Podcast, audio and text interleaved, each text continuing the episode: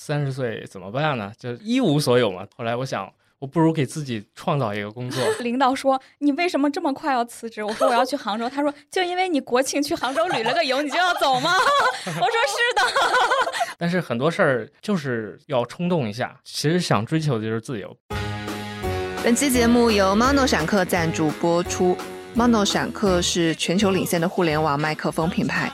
如果你想制作一档自己的播客，或者想拍摄 Vlog 短视频，又或者希望在直播、访谈、在线教学这些场景中录制出更好的声音效果，那么我们推荐你入手他们的这一款 WM 八二幺，不仅功能全面，而且降噪效果更好，续航时间更长，还挺小巧便携的，操作也很简单。闪客还支持两个音轨录制，方便后期编辑，可以说是非常贴心了。你好呀，欢迎来到宇宙尽头小酒馆，我是蛋黄酱，我是凉凉，这里是小酒馆出逃大厂系列专题，在这个系列里，我们会邀请一些小酒馆的朋友，聊聊他们离开互联网大厂之后的生活与工作。工作不一定要上班，赚钱也不一定在大厂，咱们一起打开视角。看到更多工作体验与搞钱方式上的可能性。如果你也有关于职业选择、工作吐槽等等相关的故事，欢迎给我们评论留言。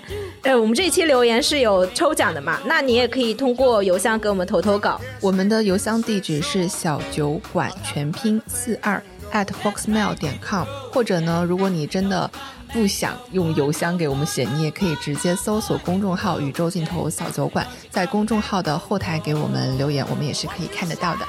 对，如果你对我们的播客有很高的兴趣呢，也可以来加我们的听友群啦。我们的听友群，呃，是你可以在微信搜索“小酒馆全拼四二”的小酒馆小助手的微信账号，就可以把你拉进听友群啦。好的，今天呢，我们请来了一对朋友。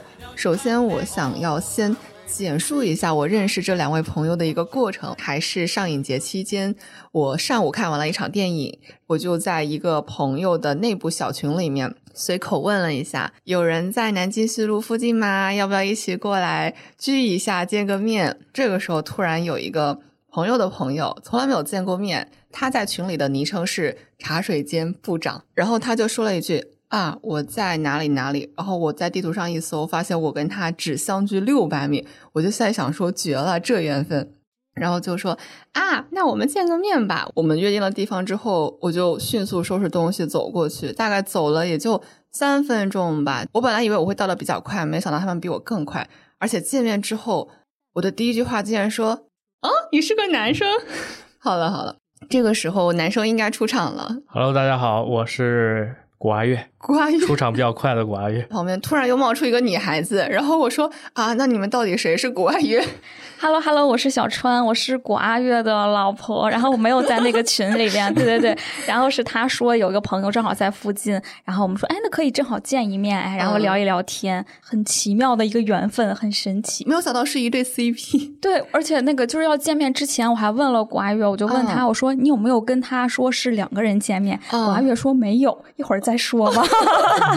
其实我是比较社恐的。但是我内心又特别想尝试说，试着见一下陌生人。嗯嗯。然后我就跟他说：“他说没事儿，见呗。”主要还是因为有有有有有小川在旁边，是不是？对，鼓励我一下。哎呦 我的妈！小戴川这对夫妻呢，他们是出逃大厂系列第一次成双成对出现的嘉宾，所以在他们的身上，我不太见到一般创业者常见的那种孤勇。然后相反，更多的是多了几分柔情。那说回我们刚刚那个，昨天聊完之后，发现我们是同一场电影。就是古月他问我说：“你八点四十啊？”我说：“嗯，是啊。”然后你说：“不会是龙争虎斗吧？”我说：“是啊。”我说：“你们也是吗？”对。后来我们去了那个美琪大戏院，我们在看电影，取票的时候就发现，竟然还是前后排，而且是同样的座位，就在一前一后。对，哇，缘分。很神奇的缘分哎，对我是喜欢跟就是不同的朋友或者陌生人去聊天，就了解一下他们的故事。对，然后其实我是一个生活也好，工作也好，是一个特别不稳定的人，因为我会经常的辞职。我干了一段时间工作，我之后我就会腻掉，我会觉得啊，一个一个工作，我所有的流程全部跑通，变成墨守成规之后，我就觉得啊，我已经到瓶颈了，我要去做新的东西，尝试新的东西，所以我就会是一个经常多变的人，而且特别容易接受新鲜的东西，比较快。所以我就喜欢就是呃跟不同的朋友见面聊天，聊聊他们的生活，然后聊聊他们的喜好。那其实你的那个气质特别像学新闻出生的嘛，很适合出去做采访啊什么的，就是对新鲜的东西很感兴趣。对，但是就是最近有一个很火的性格测试，我是 INFP，我是 I，我不是 E。你竟然是 I？对，我是 I，我们俩都是 INFP，E 是外向，E 是外向，I 是内向。哦，那说明你的这个技能是习得的，有可能 对刻意练习，对练习出来的。可能你是一个想成为一的 I 啊，有可能。哎，先简单的介绍一下自己，然后再说一下为什么会辞职，职场上是不是？不开心或什么的，就是我一直都是在互联网广告这一块里边去做工作。最刚开始的时候是偏向于那种传统的媒体，然后网页的媒体或者纸媒那种。因为我之前最早刚毕业的工作，我是做电影宣发的。哦，我是做电影宣发，就是呃很神奇。因为我们之前是做印度电影的，可能比较小众。但是我离职最后接的一个 case 就是《摔跤吧，爸爸》。做的他们的前期的宣传，我看过那个很好看。对对对，然后后面的话就是已经偏向于那种 KOL。就是他们火了嘛，然后我就开始去做呃 KOL 这方面，还有那会儿就是信息流广告做这一块儿，之前都是偏向于媒介，然后后面的话就转成了媒介策划，再到后面我就变成了广告销售，所以我基本就是全部在这个广告圈子里面再去混，然后应该是五年六年的这样子。后面我就觉得啊，所有的广告我都接触过了，然后他们的 case 呀、案子呀，我觉得都是一样的，很老套、很套路，已经没有新鲜感、没有意思了。我要自己出来干点什么。嗯，然后所以我是这样自己去出来的，出来的。对，我记得你说过，你最后的一家公司，也就是你最近离职的一家公司是杭州某大厂。哦，对，是，其实就是阿里旗下的一个子公司。然后我们其实是做一些广告行业这块儿，就是就是给品牌去做一些提案策划。但是我们服务较多的客户就是阿里里边的客户。只需要一个客户哦，对对对，就类似这种，但是负责的岗位不一样。就是我之前可能是因为我们自己公司有一些自己服的 KOL 这一块，我去做一个售卖，会去做一些品牌的客户去接一些他们的全案。再到后面我又去做，因为那会儿逛一逛，就是逛逛是新起的一个平台，他也去做一些整合的一些案子，然后营销方案，然后我也去接了，也做了执行了。后来我就觉得我已经没有可以尝试新的东西了。所以你完全是因为自己想要有更多新的东。东西新的尝试才离职的，是的，是的，就是我在想，我接过那么多品牌的呃东西，再给他们做，那我自己出来做是不是也可以？对，然后我就想做一些新的尝试。对对对，因为我认识有一些做自媒体的朋友，他们之前就是自己做品牌啊，或自己做内容啊，或者是说他们在一个机构里面去做记者，他们就也是跟你一样，就是虽然都是做内容，但他们感觉都是在给别人做，他们想一个属于自己的东西。对对对，是的，是的，而且可能是。我做的事情，我不会特别考虑很多的后果啊。就比如说，我一定要想好我这个东西怎么做。我第一年做什么，我第二年做什么，第三年做什么。我是那种啊，一一旦有了这个萌芽想法，我就立马去执行。然后遇到问题，我再去解决。我是最不怕遇到问题去解决的。我反而是觉得我不需要准备那么多。遇到事情，我直接去解决就好了。我觉得没有什么事情是可以沟通解决不了的。我俩就是这种，就不会想太多。我不会计划很多东西，但是很多事儿就是要冲动一下，要去先做，做了再说。有什么问题解决问题？嗯，那你们是冲动型创业？对，是冲动 型创业。而且我们一直认为，那个结果就是如果没有取到一个好的结果，那你那个过程的积累其实也是很重要的一方面。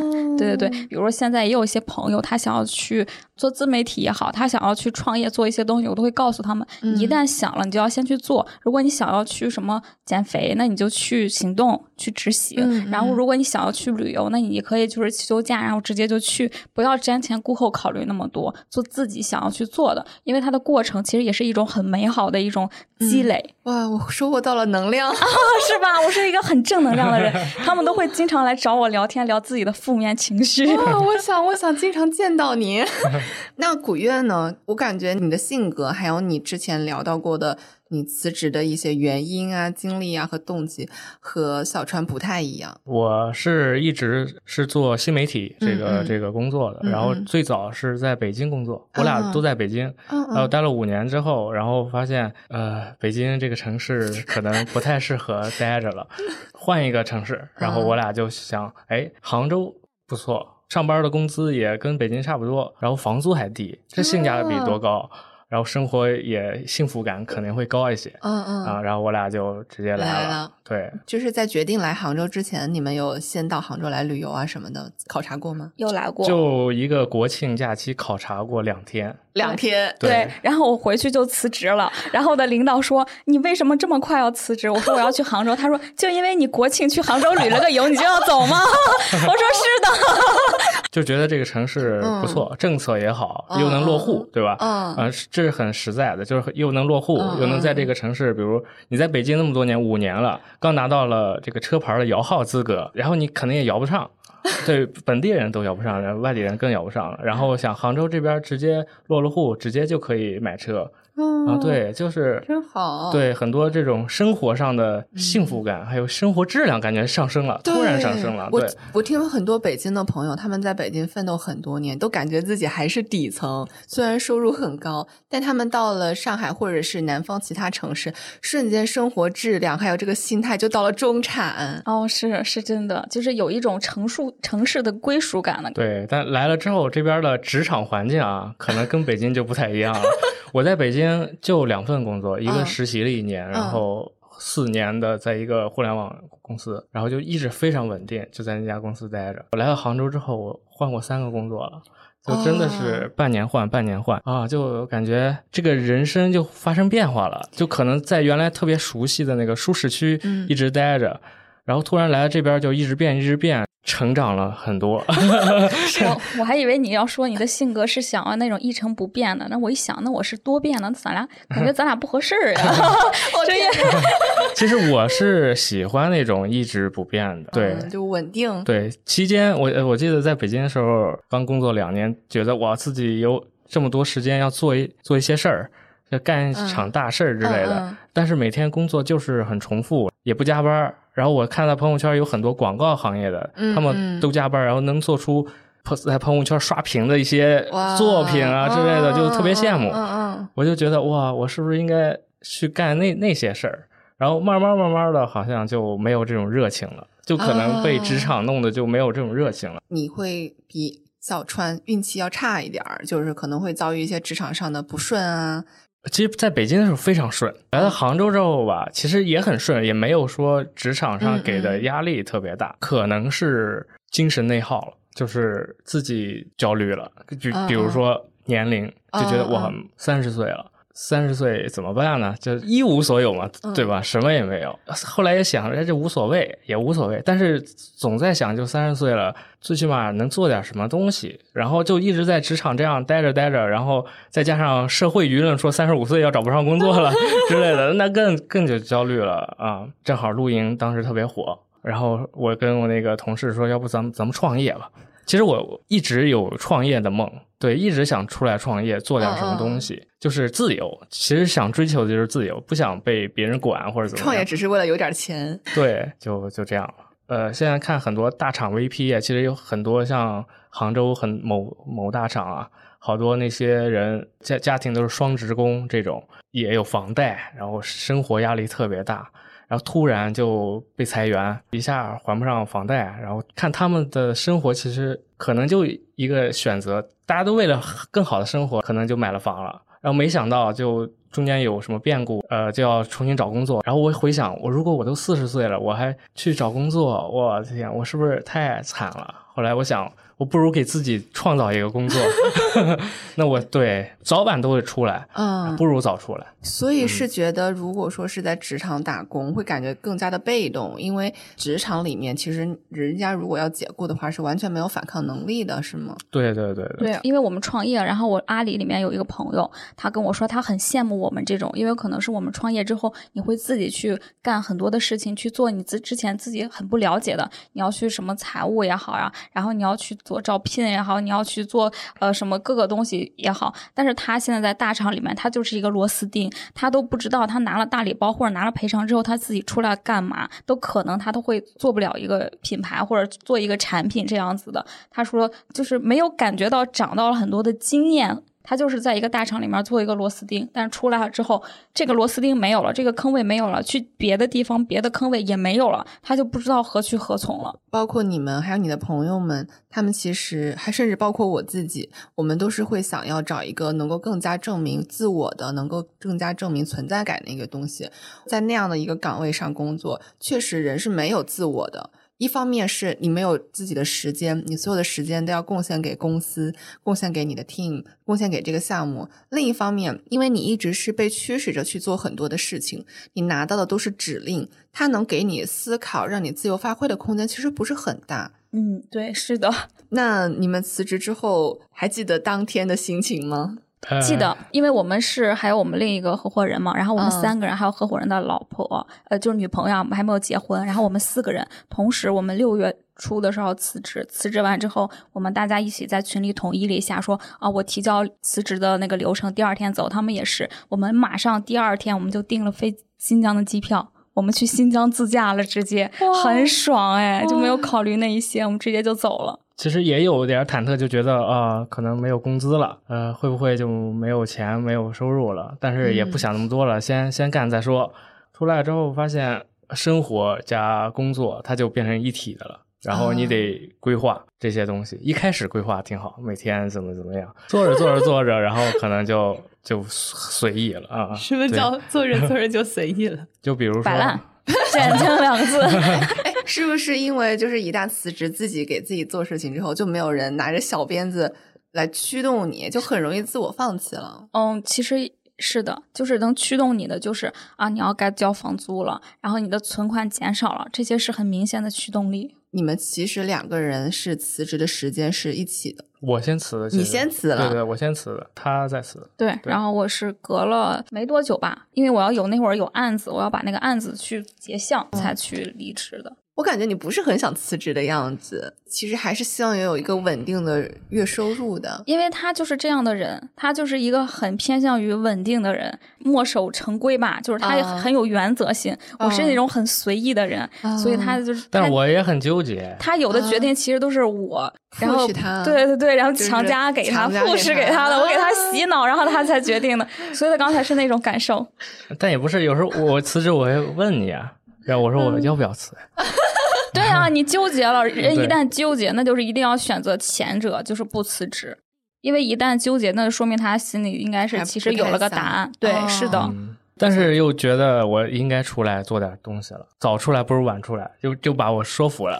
最神奇的是，我们应该也是二一年，咱们是二二年，二二年离职了。那段时间回了趟家，偶然发现了一个算命先生，就在那个那个商场旁边。然后他说：“小伙子，要不要算一卦？”因为我们从来没有见过那个。然后去了之后，他就算了一卦。然后那个大师就说：“啊，你这个命啊很好，三十岁之后你就不用工作了，就不用上班了。”一直强加给他这么一个信念。然后他今年不是三十岁了吗？他马上应该是七月份过生日。他说：“你看。”我七月份之后我就不用上班了，这是什么神奇的玄学？对，你看，任何事情都能回归于玄学。你们虽然辞职时间不一样，但是你们后来不就一起创业了吗？相当于是一个常见的夫妻档。那你们这个夫妻档的这种合作的方式，是一开始就想好了吗？还是一开始就想好了？一开始就想好了。对对，因为他擅长的部分是做新媒体的那一块儿，然后他就会负责一些。哦，比如说我们品牌要叫什么名字呀，然后我们这些东西他都会去负责，然后内容物料上面他会去做，然后我这边是纯向于，啊，我这个产品出来之后我要怎么去宣传，我是做一些宣发，我怎么去找达人合作这一块儿，所以我们俩一定是互补之后才能去把这个事情做完。哦，对，所以我们俩就是一起去做这个事情。咱们就是聊一下创业方法论。比如说，你们先进入了一个行业，你们决定要做茶了，你们第一步会干嘛？嗯，我们第一步是先去调研一下市场上面的竞品。我们不会去特别调研这个市场有多大，因为我们没有想那么大啊，也没有去想要拿投资人的钱，我们就想自己做。那我们要先看一下竞品的情况，它竞品是卖的怎么样？就是以竞品的，如果我们做一个完全的竞品，我们投入的价格是多少？我们要投入多少钱进去，然后达到它的那样的量级？明白。那你们看的竞品会比较泛呢，还是会比较细呢？比如说你们是做袋泡茶，如果是比较细分的竞品，你们可能会去看其他的袋泡茶品牌；但是泛一点的，你们可能也会看就是瓶装茶。这个两个其实是完全的不一样的行业。水饮是跟袋泡茶是不一样的，因为它水饮拼的是更厉害的线下渠道。你就算是水饮，你做只做线上，你在线上铺的天花乱坠，很少有人是冲动从网上下单，因为我的时效性很长，我要等很久，所以它水饮是线下渠道，袋泡茶是偏线上渠道的这样子，是两个不同。所以我们看的话会看一下袋泡茶，我们不会看特别大的企业，像茶里这种的我们不会看，我们会看一些也是嗯几个人创业做的这种的，会关注一下这块儿。同等级里面做的比较好的，他们是怎么开始的？几几年开始的？然后他们都刚开始做了什么样的产品线？然后后面又做了什么样的调整？他们的工厂是什么？然后他们的包装是什么样子？然后我们都会把他们的包装还有他们的产品先去我们的工厂巡一遍，知道一下他们的竞品的那个成本价。你们甚至会去看他们的代工厂？对，我们会看他们的代工厂。就每个茶的包装上面都有工厂。对，然后我们会直接去问他们。要我们要做这个产品，我们的原料大概多少钱？多少成本的工价给到我们，我们就会心里有一个大概吧，就这样子。对，然后还有一个动力，其实就是看同等级，好多品牌一年可能都是千万级别的那种品牌，公司就两三个人，然后这给我们很大的鼓舞。展开讲讲，就是。就是哇，人家两三个人都能干，我们为什么不能啊？对吧？可能他踩中了那个红利吧，可能他做的早啊，也就一八年、一九年的时候，可能赶上新消费那一波。然后现在，我觉得现在做也不晚。对，就是他们做成功的话，一定是赶上了那个时期的某一个红利吧。就我们之前有关注过品牌，她也是几个女生，然后创业啊，她只赶上了小红书那块的红利流量，然后她纯靠小红书种草，使自己的盘子做的也挺大的。然后还有一个品牌，它是做的刚开始赶上了公众号那一块那一波，他是当时也没有想着去做推广，是他用户他的用户觉得他们的产品很好，写了一篇公众号文章，直接让他爆了。他第一年应该是做了一千万。然后第二年、第三、第三年应该就破了三千万了，年销就三千万了。对，然后他们对他们后来现在开始做零食品类的那个拓展。我们前段时间也去寻了一下他们零食的工厂，我们的 去了解了一下。但是我们不是就想要专注于袋泡茶吧，不想要做那些茶点或者零食类的。对，你们先把单一的品类做好。对对对，是的。对，是的，而且他们有一定的，他们有一定的品牌性，还有私域用户这一块儿，他们有很好的粉丝粘性、用户粘性了。然后他们去随便起个什么东西，大家都会买买单买账。嗯，那其实就是他们自己粉丝对自己的信任放在了一个载体上而已。对，是的，是的，对，这是一个品牌的逻辑嘛。但我听下来，代爆茶是不是有个特点，就是它的产品力可能壁垒不是特别高，但是不同的品牌竞争的就是线上的品牌力。呃，是的，其实要是说做品牌的话，我嗯，现在可能是现在年轻人对品牌没有什么感知，他可能就看的一个就是拍摄的内容，其实看内容为卖内容买单。比如我在抖音，我可能刷到一个零食，我看哇辣辣的很好吃，我就会买，我会关注它品牌吗？我不会关注它品牌。也也是一样的，现在是以内容兴趣电商为主，然后作为一个转化，就是我们的想法也是尽可能的去弱化品牌的推广，就是我们是一个纯卖货的一个电商的公司，这样去想，这样去做。明白了，那你们会主打一些概念吗？因为比如说我最近我自己还会看一些健康零食这个概念，无论是 Keep 还是其他的做零食的小品牌，他们都会去做。但是我发现一个特点，就是我我自己作为一个消费者，我在给自己选品的时候，嗯，我不会去在意它会是什么品牌，但我会在意它主打什么概念，就是低糖、零卡、零脂，你主打这些概念给我。OK，我现在要买富有富含蛋白质的产品，到底是做成燕麦棒，嗯，还是做成蛋白粉？然后我会看这些东西。那对于你们带泡茶来说，你们会有这些概念的区分吗？哦，是有的。我们也是越来越发现啊，我们之前可能是做的调味茶，就是果味茶会多一点。我们就觉得啊，大家可能是大家买茶包的目的是不爱喝水。然后是要一些有味道的那个水，我们之前一直打这个打这个，后来发现打不动了，然后我们就在去观察了一下，发现现在人买这个东西一定是有理由的，他的理由不仅限于说不爱喝水，他可能更想打一些养生和功能性。现在人自从是后疫情时代吧，可能大家更加的关注自己的自身健康，所以我们的茶后面是要以养生形式的为主，偏向于我喝这个茶不光是不爱喝水，我还可以带来一些自己身体内的调节这一块儿。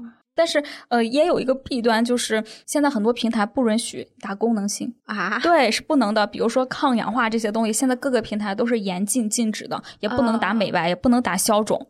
大大家反而关注这些功能点，你都不能打，也是一个蛮难的挑战吧。就是要去想一想，我怎么把这块儿再去跟大家去说一说，好好说一说。对，刚才你提到就是茶饮的功能性，嗯，因为我是消费咖啡比较多，嗯。但是我最近发现那种便携类的泡茶类型的这种产品，它也像咖啡一样，会主打一些什么冻干、冷萃，嗯，茶粉那种的，对吧？打对，就是打便捷性质的。我们是一直觉得啊，就是包括某方舒也好，某得利也好，它泡出来的茶，它一定有添加在里边的，它不可能是纯那个水，然后它能放那么久，它是有添加进去的。如果我是为了健康，我是为了那些东西我去喝这些东西，那它添加剂反而是又是一个又不健康，是跟你想要需求是相悖的。所以我们就是做原。叶茶茶粉其实也是属于那个吧，他是说的技术也好，但是一定是有一些科技型的东西在。嗯，对对对。其实现在很多人对于茶有功能性不是特别的了解，但其实某些茶的品类是有一定功能性。就比如我们最近新上线了一个梅茶，高山梅茶，它的梅茶是张家界梅茶，它这个梅茶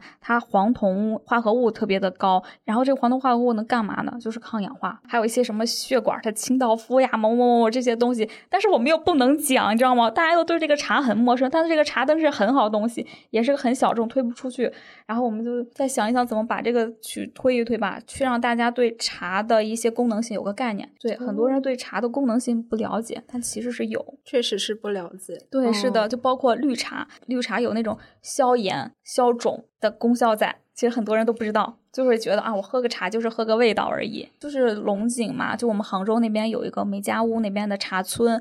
了解茶的时候啊，就去买茶样的时候，呃，了解到一阿姨，阿姨就说他们村子里面人都是喝龙井茶的，一年四季喝龙井茶。因为很现在很多人觉得龙井茶是寒性的，那我就是夏天喝龙井，我冬天喝红茶发酵茶可能是对身体更好。但阿姨说我们村子里面都是喝龙井的，我们那个寒性什么的其实是很弱化的，反而是它的消炎消肿性。是对身体有很好的，然后他们都是九十多岁的、一百岁的老人，很多很多。就说天天喝绿茶喝的哇，但是你又不能说，因为说的话没有论证观点在，又或者一个就是觉得虚假宣传这种东西。确实，这种宣传点你没有做好的话，其实也挺有风险的。对，是有风险的。像包括现在很多养生茶也都被封了、被封禁了嘛，因为它主打就是说姨妈期我喝这个，消肿期喝那个，巴拉巴拉那种的，它打这种东西，然后国家就是禁止不让这么去做。包括抖音也是禁止养生茶，就有的那些类目都不能上。那如果就是说我喝了这个茶，我心情很好，就是不行。呃，心情很好是可以的，不属于功效性的在。对，你要说一些功效性，说美白、能减肥、减脂这些肯定不行，抗氧化。祛斑什么这种的，肯定这些会法已经执行的这么严格了，对，很严格，尤其在抖音平台非常多。现在抖音平台就是一些内容为了擦边，比如减肥，他写的文案就是大裤变小裤，喝了这个之后会改。我突然想到了某品牌从小喝到大 啊，对对。比如说，呃，夏天快到了，喝这个茶可以穿裙子，然后让身材更好。他他直接就是讲，为了夏天穿更美美的裙子，然后怎么给你一个暗示。换一种表述方式是，但有的表述方式就是换不了的话，有些公司它会权衡。哎，我就要打这个卖点，我这个卖点我打出去之后，如果是有什么打假有被举报，那我损失多少钱？就是我的损失率和我的收益能不能是一个？比如我收益大高于这我这个损失，那我就直接就是我就是打这个卖点。嗯，但是我卖的更多呀，然后损失也损失不了多少钱。那那大公司的玩法我们就不行。明白。哎，我比较好奇的一点就是。我们刚才提了很多消费品的一些整一些新活啊，整一些科技，整些狠活之类的。那你们是怎么去捕捉这些市场的新动向呢？比如说，你怎么去找到可能下一季市场上就是用户会喜欢什么样的口味，然后下一季可能会主打什么新的概念？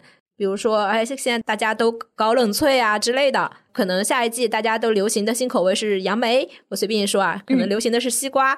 那你们怎么去捕捉这些市场动向的？呃，它市场动向其实一定是每一年有一个可借鉴性的，有个时间节点。我们会在生意参谋、生参后面去看我们的数据，包括我们做新口味研发的时候，我们会看到，比如说，呃，蓝海词，就比如说我们这个梅茶，它是一个蓝海词，淘宝搜索单五万人搜索，但它的产品可能只有一千个。那这就是一个很好的蓝海项目。比如说，我要搜乌龙茶，我搜索人数是一万，但是我的产品是两万，那这个就是很卷的红海。我们可能就放弃红海去做一些蓝海的东西。还有就是，我们会看，比如说我搜个梅茶，它梅茶它有一个每个阶段的搜索人数的变化，可能突然在十月份或者十二月份，它会有一个。量的增长，那我们一定要在九月份之前把这个产品上线了。我们还可以赶上十月份、十一月份、十二月份这几个月的一个流量高峰吧。还有包括冷泡茶，我们也看了，冷泡茶的搜索高峰应该是在三月一月份就开始了，然后三月份到七月份是一个很高的量，然后到十月份之后就慢慢的去减少了，就看一些数据型的东西在。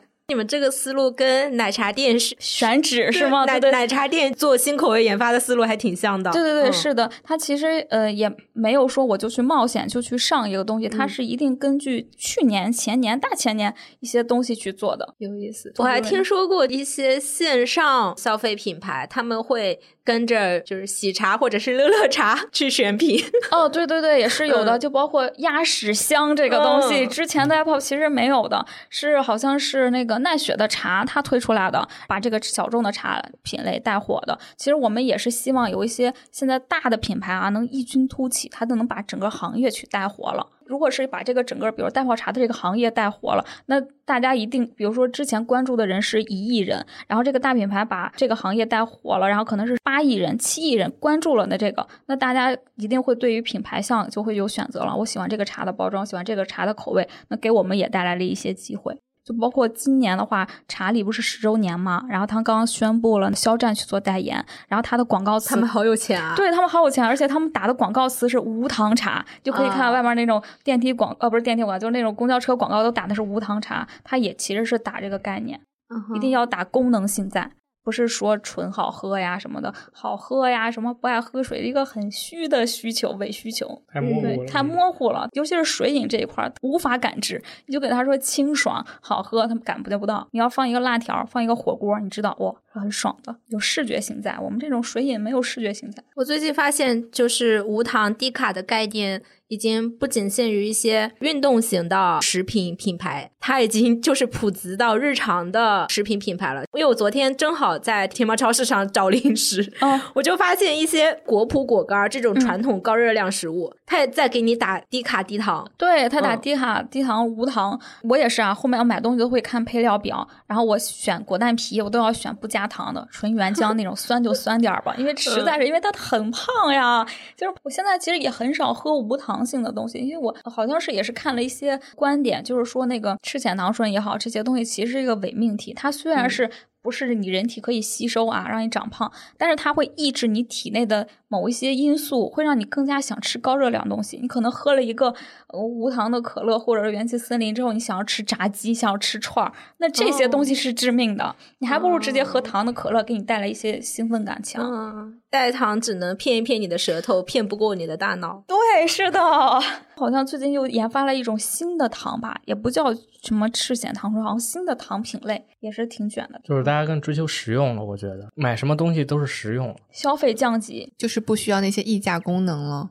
你们做新消费的电商，你们冷启动的时候是怎么把你们的品牌推出去的呢？就靠小红书种草啊，对，然后找了一堆 KOC，KOC 就是置换。对，是没想到转化真的很好。对，KOC 是真的是能转化的。我想细问一下，就是你们去找小红书的 KOC 的时候，你们是怎么定义小红书的 KOC 的？以及你怎么确定这些 KOC 是你们想要的目标人群？呃，它其实跟平台的规则有一定关系。前段时间就应该啊，看现在是二三年、二三二二年底的时候，小红书为了有更多的创作者能进入，他会给一些素人，就是没有发过内容或者发过一到两篇内容很好。的流流量，他一般第三篇、第四篇他就能爆款。我那会儿就疯狂的找这些人，都不一定是临时垂类，不一定发过那些东西，他只要发过一两篇，然后再发我们的品，就可能会爆，有爆款几千的赞，是这种。它是跟平台规则有关系，但是等到今年之后，平台要更好的商业化，所以它抓水下笔记就是蛮严重的，它不会随意给一些素人的一些放量了，非常有很大的关系。平台毕竟也要收过路费的嘛。对对对，那那你们找 K。O C 一般来说都是以置换的方式，呃，也有也有付钱，然后也有置换，都是搭配着来的。大部分是但不会找那种 K O L，对几千几万那种不会找，几千就已经算 K 了吗？对，算是的。他们报价其实小红书报价也是蛮卷的，看什么品类了。食品品类，比如说是一个五千粉的小红书博主，他一般报价会报多少？不到一百块钱，那也不贵呀，真的不贵。嗯，不是分分那个机构。就是不一样的报价，也不是分机构，就是可能是一万粉丝，它的报价也就是一两千吧。小红书不是那种以粉丝导向为主的，因为它可能是还是看内容。你就算五万粉丝，你十万粉丝，它的内容不一定有一个几百粉丝的内容好。它也是蛮公平的一个平台，就是欢迎更多的创创作者可以去嘛。那你们是到哪一步才开始在小红书做推广的呢？产品上线在小红书做推广了。小红书推广其实，比如说我要推广我什么样的内容，我怎么出 brief 这一块啊，很简单，抄爆款就可以了，抄竞品的爆款。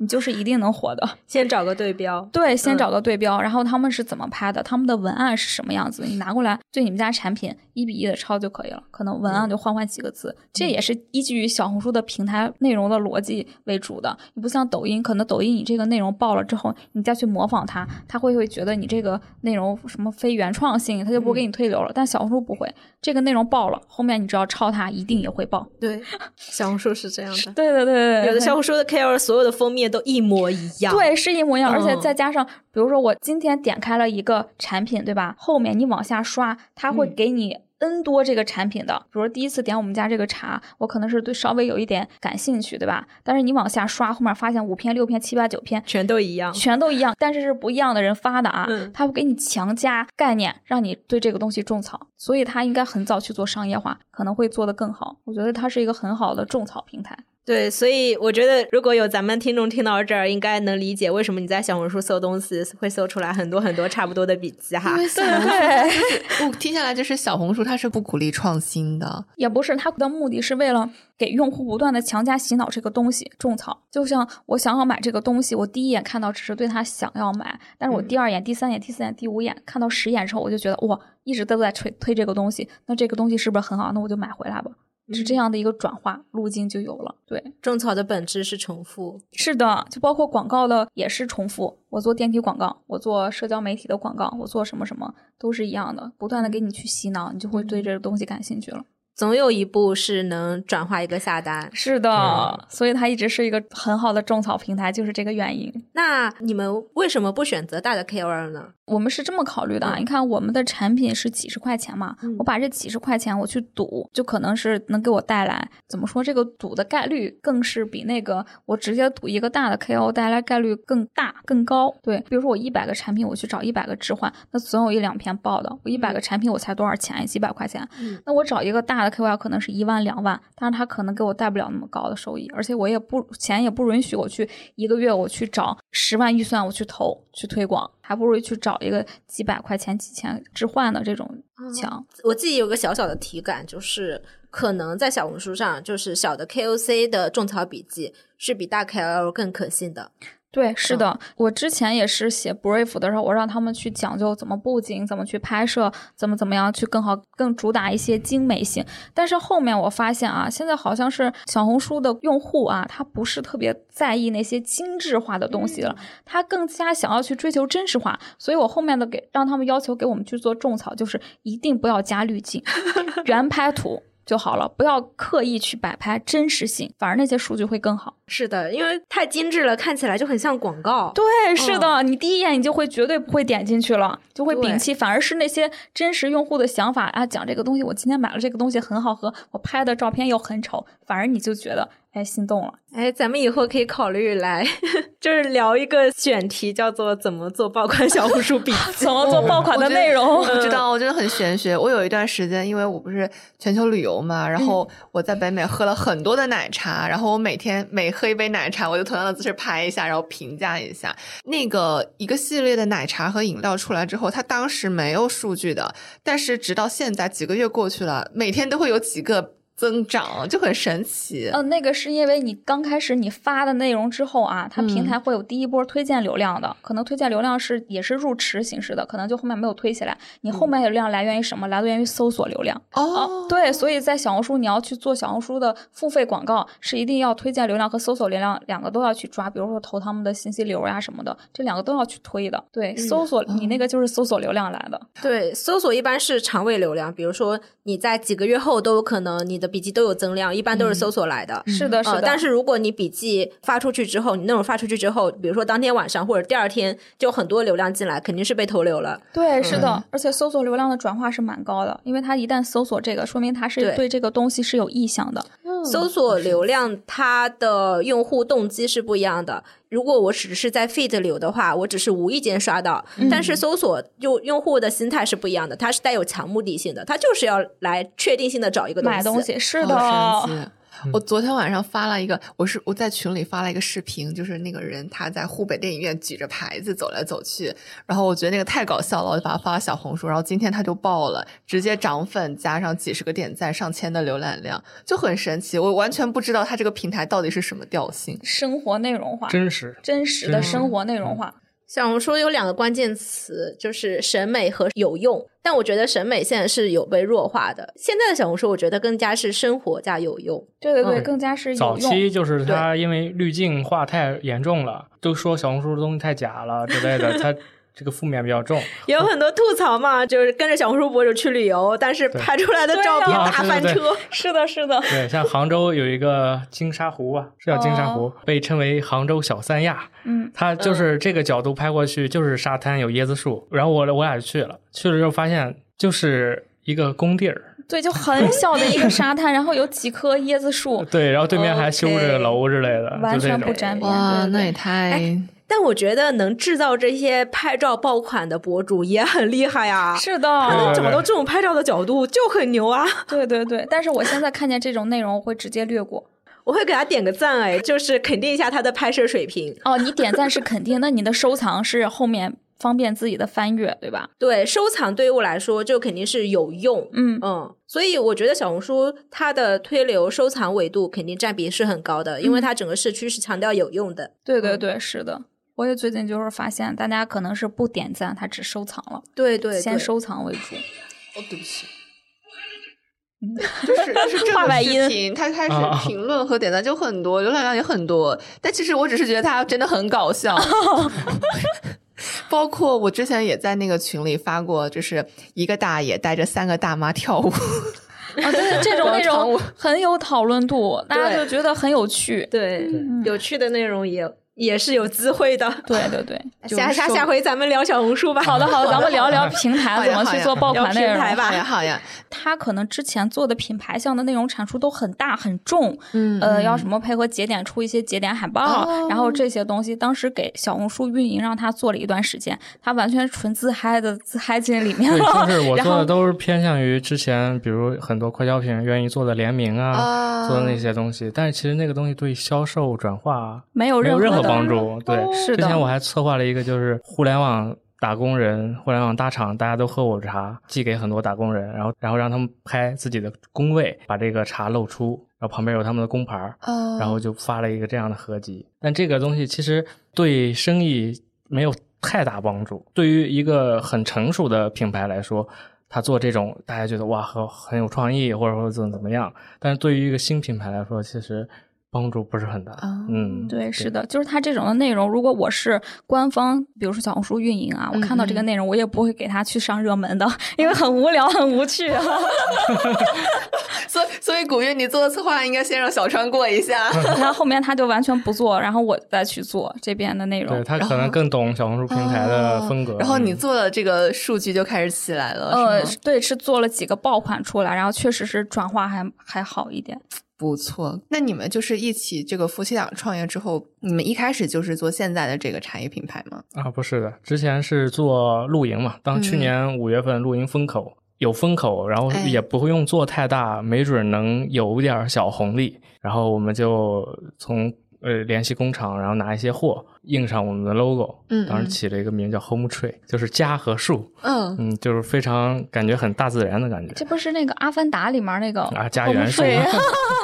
从这个开始做，然后印 logo，买回装备来，开淘宝店。没多久时间，就是做了半个多月，然后我们就正好就计划去新疆了，然后我们还把装备寄到新疆，因为新疆景色特别好，然后我们想在那边多拍一些素材出来，怎么样的？然后做着做着，呃，新疆旅行回来之后，做着做着就。出现了很多问题。第一波买的都是朋友，对对对，这是最大的问题。我们第一波可能是一上线就卖了几万块钱，但是最后我们复盘发现，没有陌生的用户，全部都是来自于身边的朋友以及朋友推荐。然后我们就判定，哇，那这个生意。怎么去后面去怎么去获客，把这个东西放大呢？因为装备露营那些东西很贵，我要去找达人去帮我做投放。比如说，就算纯置换，那我也是几百块钱花出去置换了，然后不一定带来很多的那种效果。我觉得这个有一点问题。我们。突然又有一个契机，哎，我们在那个一个村子里边，然后租了一个仓库。他那个仓库也不是那种纯仓库，他正好是在一个村庄的街道旁，嗯，也算是一个小门店。我们想，那就就是改成露营租赁的一个店。因为露营这么火，后来我们就商量一下换一种策略，正好也是一个契机。我们正在外边玩，然后有一个人，因为我我这个店是挂在了大众点评上，然后有人打电话就说你们装备能不能租，然后我们才想哦，原来还能做租的生意。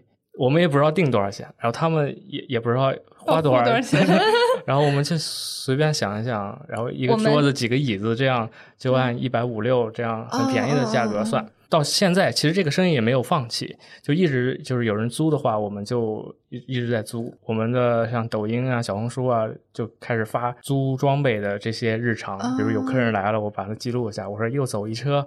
或者怎么样的，从这儿获客。OK，那你们的店铺就是那个设备，它是在杭州了？你们还是说可以寄到目标客户想要指定的地方？呃，就在杭州市区内。他们有的是自驾，一般露营的好处就是客户都是有车的，然后可以自驾直接去我那儿取。有的，比如说办一些活动，有的是做那种商业活动的，他们也需要这些装备，他们就会叫一个货拉拉拉走了。它不是你们主营业务，它没有太多的营收，是吗？对对对，是没有太多营收。然后我们做茶这个契机其实是来源于我们房东，我们房东是在我们是那个村子里面，大家都种龙井茶，我们房东他是有自己的茶园的。然后我们就去聊的时候，他说希望借助我们年轻人，可以帮他把龙井茶在网上去卖一卖。正好我们那会儿露营面临了一些。些困难就是说，我们不知道这个货怎么去获客的新流量嘛，然后我们就在想，我们要不要不要做这么重的产品？我们要不要换一种新的什么咖啡也好呀，或者是其他的零食也好？房东正好说让我们帮他卖茶，我们就考虑了，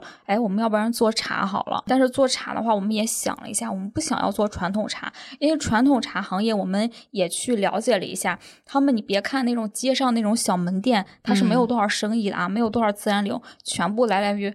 老朋友，他老朋友可能一年在他一个茶叶店消费很多钱，然后在老朋友的介绍这一块的体系是非常庞大，而且还有就是他们都是熟关系，不太容易去尝试新的店。所以我们做传统茶叶品牌的话，其实我们没有优势的。我们就在想，哎，现在年轻人就是喜欢要什么样的形式？发现就是代泡茶，嗯，对对，然后开始做的这个茶的品牌。了解，我听下来就是做生意的这个思路，就是要打开思路。对对对，是要打开思路。其实有的时候就是因为是真的是你想不到，就像我们之前做露营也好，我们没有想到租赁这一块儿，然后是别人在问到这个需求，我们才拓展的。哦，原来还可以这样子。还有一个就是最近也是有朋友在问我们，就说：“哎，你们这个露营管不管搭建？给他们做一个活动策划这一块儿。”然后对之前都没有料到有这个需求，可能后续也会是把这块上上吧。就是很多需求不是你能意想到的。我觉得我。就是因为我自己特别喜欢出去玩，包括玩游戏呀，然后爬山、徒步。我去年每个夏天会跟朋友一起去徒步，包括在西宁、在贵州。我觉得它这个活动现在在小红书很火，你可以加一个主题，就是男女生交友性质的，或者是交朋友，还有或者是商务互换资源局这种之类的，就是强加一个主题性质，他们可能会更加想要去参与吧。说回我们刚才的这个做露营设备的这个事情，那为什么没有做呢？是它这个。市场有什么？你觉得会有一个很大的 bug？第一个是，就是这个生意比较重，就是我们用自己的钱来做的话，资金压力就很大。囤三十个蛋卷桌。或或者几百个蛋卷桌，这几万块钱就出去了。哦，这就我们自己的这个钱不够。第二个就是跟我们合作的工厂，嗯他们也开始做零售了，他们也开始做抖音直播了。比如他卖一个科米特椅，那个椅子给我们是五十块钱，然后他们做直播的时候可能就很便宜的卖到四十五块钱。那为什么大家不去他那儿买，来我这儿买？而且人家是工厂店，直接工厂。那不就很离谱吗？对对对，还有个问题就是产品它是无差异化的。它没有差异化，就是大的品牌，它的差异化可能有自己的工厂，有研发能力。哦、我可以把那种桌子、椅子呀换一换样式，或者我啊做一个轻量级，我做一个那个铝合金的。因为最早之前的是那个单卷桌是是榉木的啊，嗯嗯然后后面的话大家就有那些品牌去探索轻量级，就会做铝合金的。但是因为我们的话是没有呃工厂这部分资源，也没有研发的能力，所以我们就只能去拿工厂现在卖的比较好的货，嗯然后贴上我们的品牌这样子。但是问题就是它是标品。它的区别只在于有没有 logo，就大家也不会认，因为你刚刚出来，他他也不觉得你是一个什么大品牌。然后椅子就是一一个椅子，嗯一个带 logo 的椅子和没有带 logo 的椅子，功能性都是做呢，拍照拍出来差不多。大家就只能比价格，就是比价格。但是你刚刚不是说那个工厂就特别离谱吗？他们自己给你们价格比他们自己出售的还要。对，是的，因为可能我们是量比较小，然后拿的货不多，嗯因为那些东西都很重，物流成本其实很贵的。啊、那确实。那你们就是做那个电商茶叶生意的时候，就感觉可能你刚刚说你们的优势是在于区别于传统这种售茶的模式嘛？嗯那就是用电商的方式来做。那电商是不是有很多的坑？如果是没有做过这一块的话，最上来的坑就可能是，你比如我要开一个网店，我就假装我现在我要开个淘宝店，嗯或者我开一个抖音店，或者开小红书店，最大的坑就是有那种厂商家，不是商家，就是一些代运营的机构，他会找到你说，哦，我帮你去做代运营店铺，他去给你去投站内的那些广告，给你花钱，因为你不知道、不了解这个行业的文化，钱烧没了，但是没有任何转化，就跟我们同期应该是有了一个起了一个品牌，我们也关注竞品啊，他当时是我觉得他很有钱的，因为他是一个什么农学院出来，直接拿了一百万的融资。哇，那他拿了一百万融资之后，他就是招了一个运营，那个运营干了一个很离谱的事情，我看是他自己分享出来的故事啊。嗯那个运营花了五十万去做站内的广告流量，但是发现最后一分钱都没有。回报出来，然后最后才查到，哦，原来是这个人伪造了一下，他花了五十万，他其实并没有花那么多钱，钱是自己拿着，所以代运营是一个很坑的一个点，就是刚入电商局的话，代运营一定是个很坑的点。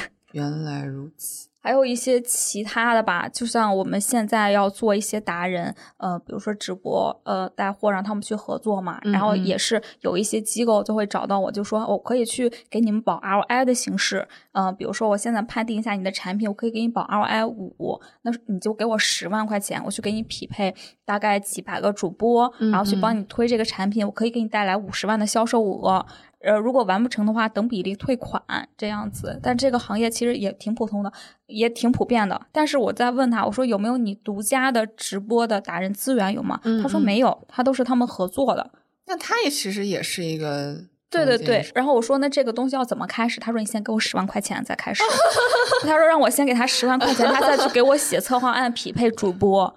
我就觉得很离谱这个事情。什么鬼？对，那他不就是半个骗子吗？，对，然后呃，因为我们之前也遇到过这种签 ROI 的，等到后期的时候，如果他没有完成，他是给你上了一些主播的品，没有完成，嗯退款的时候是一个很麻烦的。有一些那种赖皮公司，他可能甚至于说，那你去告我好了，他注销，就这样子，以这种方式的骗钱。哇，真的是大离谱！就是从 C 端也好，B 端也好，从购买的人群也好，还是公司的运营也好，就是其实坑很多的。如果你没有做过这个行业的话，嗯嗯，就是就是容易被骗。对，最被骗的心理就是来源于哦，我要花小钱，我要办大事，我要花三万块钱带到三十万的效果，怎么可能？你这么美的事情，对你自己都没有这方面能力，更不要说我花钱去找别人做了。别人如果有这方面能力，他干嘛不自己做呢？对啊，对啊，我现在的感觉就是，如果人家真的能用三万去撬动三十万，那他自己找一个代加工厂，就找一个外包 OEM 那个是吧？对对对对对对他就找个 OEM 不就可以了吗？他为什么还要来就是找别人呢？他是有多么的 没有自信心？是的，是的，反正坑也蛮多，就包括什么恶意退款这些事情，还有什么打假，其实。只要是开过网店电商的人，都是遇到过的。那你们会不会觉得，就是你们自己做电商、开网店，遭遇到的这个事情比职场更糟心？没有。哎，哎，我很好奇。真的没有，我觉得在职场中很多问题，还它是好像没有办法结束的。对比电商的一个网店，一个客服，最终最终就是要不把货退了，要不就给您退钱退款啊，这就解解决了这个事情，然后再完善自己的流程。但职场那个人人和人之间的关系，他没法结束。对他这个人的性格就是那样，然后你跟他打交道，就其实就得用这种方式，你不能说我不不理你了，然后对，然后这很多项目就没法推进了。了解，对对对，你你你说那个职场的斗争无穷无尽的时候，我想到了《甄嬛传》。哦，确实，就应该每一个公司，然后每一个人他都会遇到过。我今天做了一个，可能老板让我做一个这个方案，我做了，然后最后老板说我不要这个方案，咱们换一种思路再重新去做，一直是做这种无休止的这种方案性的东西，然后也没有去落地。其实跟很多公司的上层的领导，他没有做好一个。决策对对，没有做好一个决策，然后让下面的人不断去尝试，不断去做某些东西，然后又没有结果，这种是很心累的。就如果你运气比较好，你遇到了那种很真的很有本事的领导啊、老板啊什么的，你会觉得只要执行就好了。其实你你会感觉非常的顺心，你也很有成就感。但是如果你很不幸在你的那个项目里面、你的 team 里面，你遇到了一个 不太行的老板，你就会反复的被折腾，然后反复的做无效工。而且你还会自我 PUA，就是为什么做不好呢？为什么不被肯定呢？是的。然后我最近也是看了一个故事，看了一段话，好像是说，呃，现在年轻人不要内耗了，要把内耗转到外耗，是干嘛呢？就是我看好像有个人说是他应该是在一个外企吧，就是有那种呃 one to one，就是每周有一次或者每个月一次那种的，呃 HR，然后领导还有个人三方做一个呃近期一个月有没有遇到什么问题，然后那个。人就直接跟 HR 就说我的领导他怎么怎么样，他经常半夜给我打电话让我安排一些无效的工作，然后还有就是说他经常 PUA 我，然后让我说我这个东西做的不好，怎么怎么样，他就跟 HR 说了，然后这个 HR 后面就教育了这个领导，这个领然后把自己的内耗转化领导阶段，领导现在自己的内耗去了，所以要所以现在就是大家不要内耗，把内耗转到外耗就好了。可以不要责备自己，要责备他人。是的，是的，有的时候就是领导要提升一下。自己，各位在听的领导们，希望我说的这个不要挨骂。但凡是坐了领导位置的人，他多多少少都是会有一点上进心的，要不然你为什么要拿到领导这个位置呢？对，是的，那你就不能好好把它做好吗？对他可能是之前没有遇到敢提出问题的那个下属，对他就会一直那样子。但如果有人跟他说，你其实这样做的是不对的，有更好的抉择方法，或者对对对，可能这个领导也会改变一下，大家都能舒舒服服的工作了。对啊，对啊，有的时候领导啊，他真的做到很大的领导，其实他是非常虚心的，就你会跟他。提什么的要求、建议啊，只要是合适，他都会听，他会很安静的听。恰恰是那些刚刚坐上领导位置，或者是还没有学会如何当一个 leader 的人，他可能会非常排斥别人的意见，然后他会非常的就是坚持自己的意见，但其实它无异于你的工作，它对你的事业、对你的项目没有什么帮助。对，是的，领导，嗯，大家可以把本期节目发给自己的领导。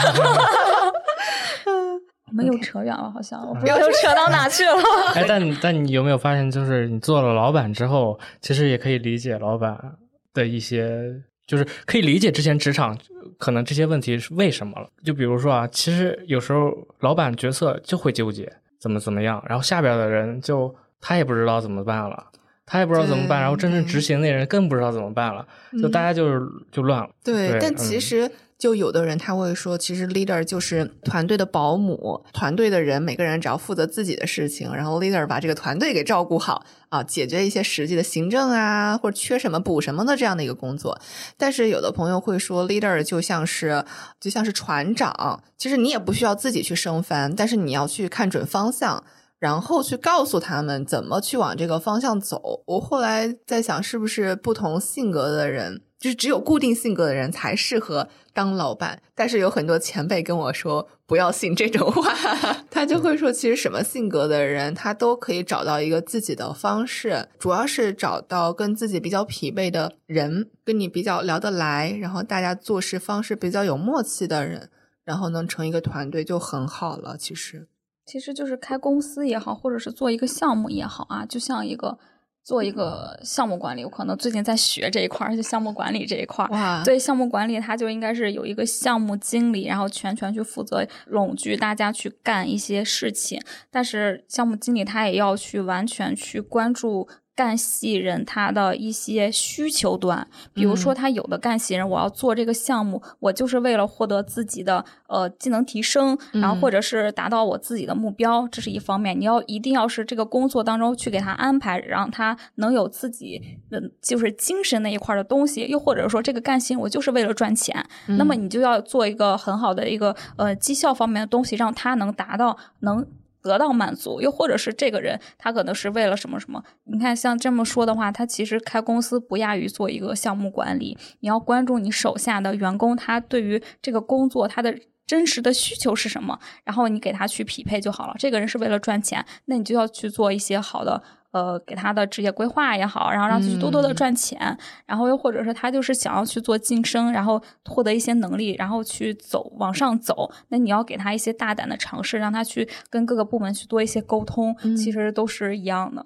我前面听了你们说创业其实挺辛苦的嘛，那你们夫妻两个人在一起干活的话，应该也会有不同的意见。那你们一方面你们是夫妻，但另一方面其实你们也是正儿八经的一个合作伙伴。那你们怎么去处理在工作当中在事业上的不同意见呢？然后以及如何避免事业意见上的分歧影响两个人的感情？比如说我发起的一个问题，发起了一个东西，然后我问他合不合适。如果他反驳我，那他要拿出他反驳我的论证和观点，然后我我再去论证一波，然后就这样。比如说他反驳我的观点，那他一定要是把所有东西先给我洗一遍脑，洗的我的脑同意他的观点，然后才行。如果我们俩都是争执不下的话，会请一个呃身边的朋友，可能是去帮我们去解决一下这样子。对你每夫妻也好，就是合作伙伴关系也好，其实。其实也没有夫妻关系啊，就是呃，遇见问题的话，我们俩一定是争执的。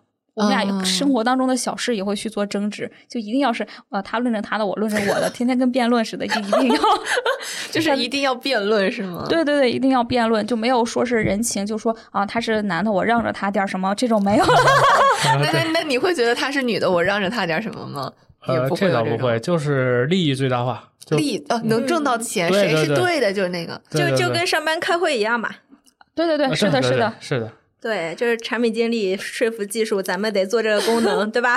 对对对，他一定是得先说服，给技术洗了脑之后，技术才能安心的去，才能给他做。那其实那是前提，就在于你们两个人都非常的理性，以及你们在生活上、情感上和事业上相对来说地位是非常平等的。对对对，是的，我们俩其实他理性一些吧。我好奇你们俩的 MBTI。哦，我们刚才说了，我们俩都是一样的，INFP。好的，一样这个房间里坐了四个 INFP 啊，你们俩也是吗？嗯，对，我是的，但感觉都不像哎，为什么？我做的我那我做的那个测试还是一年之前的，我不知道现在是什么。我也是一年之前，那会儿刚火的时候，我们是做的，都是 I，很有意思，神奇，内向是吧？I 是内向，对。那就是你们在创业之前决定做项目之前有没有深入讨论过呢？有一个相对比较一致的框架呀啥的。创业方向你俩是怎么对原则性的东西也有讨论过，就是创业这个东西还有做什么东西，其实我们俩是一致的。就是啊，他提了个问题，哎，我觉得特别好，我就说 OK，然后我们就去做，就包括辞职也好，说呃，我们辞职自己干点东西。其实我内心也是有一定的想法了，让他提出这个问题，只是让我增加了我那个要做这件事情的冲动性吧。嗯，其实他更理性一些，我其实很感性，比如说做电商什么的。都要看数据什么？其实我全是凭着感觉来。我我是有时候不太喜欢数据的东西，可能你分析出来的东西也不一定对啊。你在厂里的时候是做啥的？我是做新媒体的。他是做内容的，怪不得你是做内容。对，就即便他那个是十万加的内容，但我觉得可能他运气成分，或者某个标题写好了，这影响因素太多了。对，对内容是玄学。对对对，转到生意这块儿来说，确实数据重要，但是我觉得也不能太依赖数据。嗯，就是凭感觉。所以你们俩都没有那种情绪很重，以至于双方意见争执不下的时候嘛？因为我跟蛋黄酱就是每年春天我们就会莫名其妙的两个人争执一下，争执一下，情绪也不好。要不要么就是我觉得他很荡，要么就是我自己很荡，或者情绪怎么着？然后你们是怎么处理这种如果有情绪上的问题吗？嗯，有情绪情绪上问题，其实我们俩很互补啊，就是很神奇。就包括我们俩吵架也好，就一定是有一方他他想要吵，另一方就不想吵。从来没有说两个人都要一起吵的时候，包括他有意见，比如他心情很荡，他觉得啊，现在我们遇到了瓶颈，我们要去怎么去发力，对吧？我们要怎么去卖好我们的产品？他就心情很荡，然后我就会告诉他说：“我说，嗯，天时地利人和，什么，你只要负责做好眼前的事情，后面就去交给呃就好了，就一定是有结果。你不要把你现在很荡的情绪到了现在这个事情，然后你就不去做了。我觉得那样是不好，那样的结果肯定是非常非常不好的。你就是接着做就好了，后面一定是有。”结果的，我觉得是因为你你特别乐观，就你们总是会预期它是有好事，所以总是会积极主动的做事情。对对对，我觉得有一个乐观的心态很蛮重要。他非常乐观，积极正能量。然后我其实比较丧，对对对，就是我 会比如一看今天交易额，我靠，这这这就就没有正反馈了。你突然你感觉你在努力，然后然后突然一看就没有任何回报。比如上个月啊特别好，大家很开心，这个月一下交易额就。低了，因为他生意它不是一直向上的，会波动的，对，一下就没有单了，然后就反思是不是要不不做了，要不要放弃，就就会有这种，然后他就一直在旁边就是没事儿做吧，就别看结果。做好自己，嗯，对。但是他说他是不是不是看数据的人啊？但如果我跟他凭空说，我说啊，你今天现在比如说卖的不好，那后面可能就好了，他可能也不会信。然后我告诉他说，我说呃可能会找一些之前，就比如说我最近刚看了个文章，就是日本经济下滑之前九二年经济下滑后面崛起了哪一些的品牌，然后我就说哦，你看。经济下滑之后，绝了一些品牌，就是食品行业是消，就是爆发式的增长，其中包括茶、酸奶，然后还有酒类。反而是衣服的消费降级特别的严重，所以那会儿优衣库产生了。哦，对，然后我就说，你看，咱们其实现在中国也相当于属于很多年之前的日本，大家都不生孩子，都不买房，大家也不会那种高消费，追求奢侈品那种东西。我说，你看茶是崛起，然后就给他不断的洗脑，他觉得哦，那我应该再坚持一下。但是你一定要提出来一个前面有一个论证，然后告诉他，他才能安心。了解，对那篇文章记得发给我一下。好的。好呀，好呀，好呀！你们之前在工作的心态，就打工的心态，跟自己创业的心态会有什么不一样吗？非常的不一样。可能我们打工的心态是一种嗯消费者心态，然后反而打工了之后，你会变成一种生产者心态，这是完全不一样的。打工的时候啊，我是每天啊，我赚了钱之后，我就想到我怎么花，我要去国外旅游，我要买这个奢侈品，我要买那个东西，要吃好的。你是一直在消费的，但你这个东西消费之后，你没有积累什么。但是你创业了之后，你的是一种呃。生产者就是生意的心态。你比如说，我看到了一个咖啡，我会在想，哦，它这个咖啡它赚不赚钱？它客流量多少？它的租金多少？如果我现在入这个行，我能不能赚钱？就是心态立马就不一样，有一个非常不一样的转变。然后我觉得这种是一个好的，那这挺有意思的。那你们现在自己做消费品品牌，嗯，那之前打工的经验对你们创业，现在做消费品这个，对你们现在做的类目。现在做的生意有没有什么帮助呢？其实是有帮助的。比如说，他之前做的是那种饮料行业的电商快销这一块儿，所以他就是有一些做设计、产品设计的朋友，然后有一些做包装的工厂。像我们当时做的时候，也是用了这些朋友，我们设计都是白嫖，没有花钱。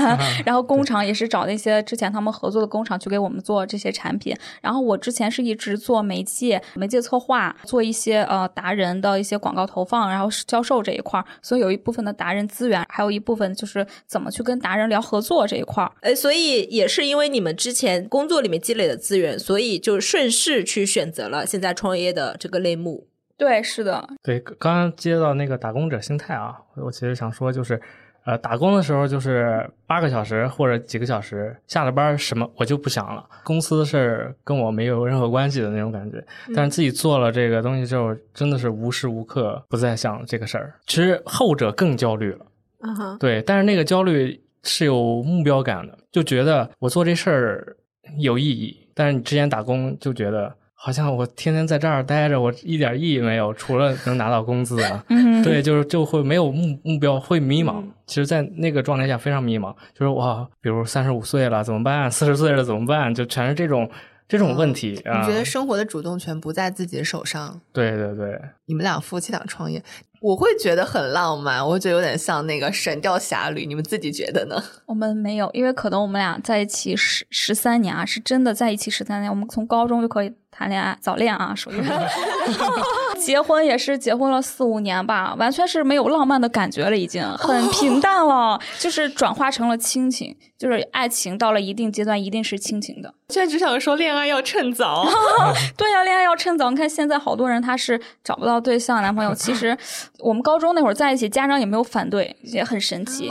对，因为我的家长特别的开明，他是让我就是十八岁之后，我有了自主能力，我可以做一切的决定，包括我想要去哪里上学，那你就自己去做，自己尝。他们不会说帮我，我提出需求，他们帮我解决，不会的，就是你提需求，你自己解决。